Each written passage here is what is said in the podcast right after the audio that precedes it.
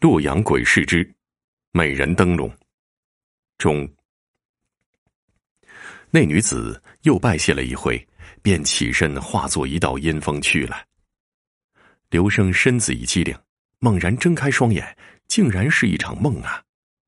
他摸了把额头的冷汗，长吁了一口气，自嘲的笑了一声，心说：“哪有什么女鬼来求啊？只是小生未曾婚娶而已，一场春梦罢了。”转身想再睡时，却发觉那本在窗棱之上的美人灯笼，不知什么时候落在枕边了。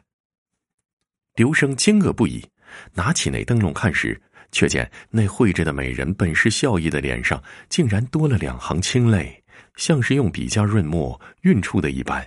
心下方知此梦非虚呀，便记在心里，想着明天便去宜川。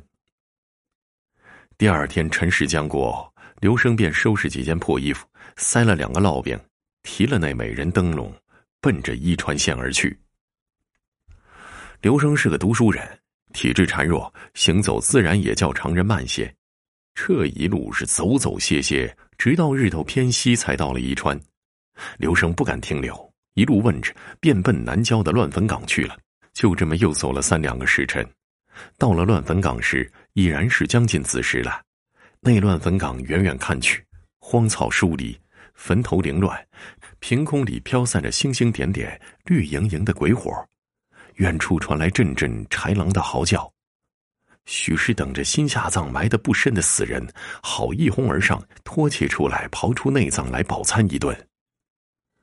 刘生心下恐惧，两股早已瑟瑟发抖，心下暗自后悔，怎么就应下这一桩要命的差事了？然而，这幽冥之事不可全信，也不可不信呐。事已至此，也只得硬着头皮还了那女鬼的愿了。否则，娶不到美娇娘还且不说，若是被那恶鬼冤魂纠缠，可怎地是好啊？所幸空中并无愁云惨雾，一轮上弦月洒下银链，使人心下稍感慰藉。于是。刘生强忍住脱兔一般将要跳出的心，颤颤巍巍一步挨着一步走近前去。他记得那女鬼梦中之托，由南向北看去，数到第三座，走近一看，果然是一座新坟呐。灵牌上空空如也，一个字也没有，坟前也无香火供养，端的是诡异莫名。刘生稍稍疑惑，心想赶紧办完了事，便跪在坟前。小生这便还了姑娘所愿，若是事成，姑娘不用言谢；若是失败，也请姑娘饶过小生性命。小生还没考取功名，还没光耀门楣呢。捣鼓了好一阵子，见那坟头并无异状，刘生这才放下心来，颤颤巍巍将那美人图从灯笼上撕扯下来，又寻摸出火折子点了。说也怪哉！那美人图刚被点燃，向半空里冒了一股青烟，便噗的一声熄灭了。再点上，又熄灭了。刘生急得满头是汗，可是无论如何也不能点燃的美人图。正没理会处，那美人图忽然嗖的一声被一道阴风卷起。刘生正要去追，那美人图却在半空里被一白兽咬住，随即发出一声凄厉的惨叫。半空里霎时腾起一缕青烟，现出个美人的图案，之后便烟消云散了。刘生吓得瘫倒在地，闭目等死，却听见一个阴森森的声音说：“你是这妖物的什么人？”刘生见自个儿的脑袋还在，于是睁眼看去，却见面前站着一只雪白的大狐狸，方才叼走那美人图的正是此兽。那白虎后腿坐立在地，正瞪着两只雪亮的虎眼盯着他呢，眉宇间竟显出英武之气，毫无狐类的奸猾狡诈之感。刘生虽是胆气弱，但是俗话说“狮子多了不痒，债多了不愁”。经历一些稀奇古怪的事之后，也逐渐见怪不怪了。刘生见那狐狸并没有伤他，大着胆子拱手道：“啊。”大仙儿有礼了，小生在此是为这姑娘芳魂所托，便把来龙去脉一一说了出来。那白狐听了，嘿嘿笑道：“你胆子不小啊！你可知这姑娘为何葬在这乱坟岗？为何坟茔上连个姓氏名讳也没有？”刘生一怔，想想性命攸关，忙道：“啊，还望大仙指教。”那白狐后腿着地一坐，徐徐道：“也罢，本仙见你这书生性情纯良，也不忍看着你枉费了性命，便说与你。只是你可别吓破了胆，因为这坟里根本就没有死人。”于是。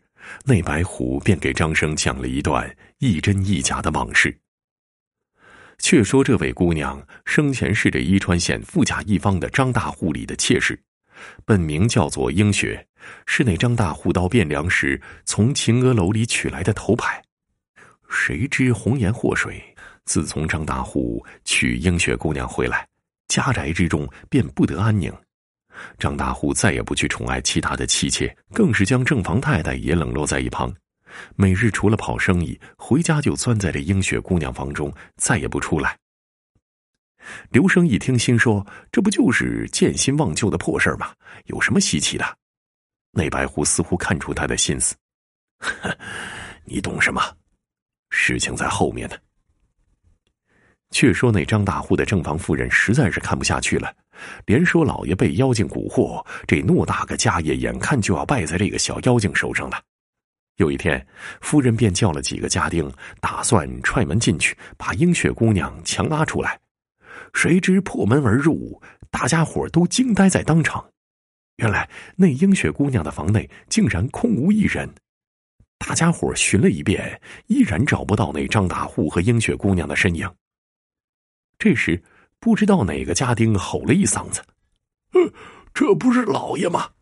众人闻声寻去，见那家丁手里捧着个白纸灯笼，那灯笼之上分明绘着张大户和那英雪姑娘在里面卿卿我我呢。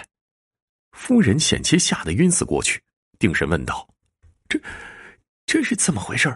你是从何处寻来？”那家丁也是面如死灰，颤声道。呃，回禀大奶奶，小的寻的是这这灯笼，恰是悬挂在那映雪姑娘的窗棱之上，而且而且，张夫人怒了，吞吞吐吐做什么？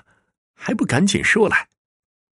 那家丁连忙说：“呃，是是，小的方才看见这灯笼时，似乎里边是点着的。”那火光好像是在烧老爷，老爷好像在挣扎求饶一般。呃，然而等小的摘在手里，却并无火光。那画上的老爷也化作这一副嬉皮笑脸的模样了。众人闻听之下一片骇然。张夫人到底是正房太太，颇见过些世面，当下定了定神色，便吩咐道：“如今看来。”老爷必然是中了妖法，尔等速去请那道法高深的道士来捉妖驱鬼。此事不许报官，也不得走漏风声，对外只说是老爷应了急差到山西拿皮货去了。若是谁嘴大说出去半个字，定撕了他的嘴。众人一一低头答应，各自散了。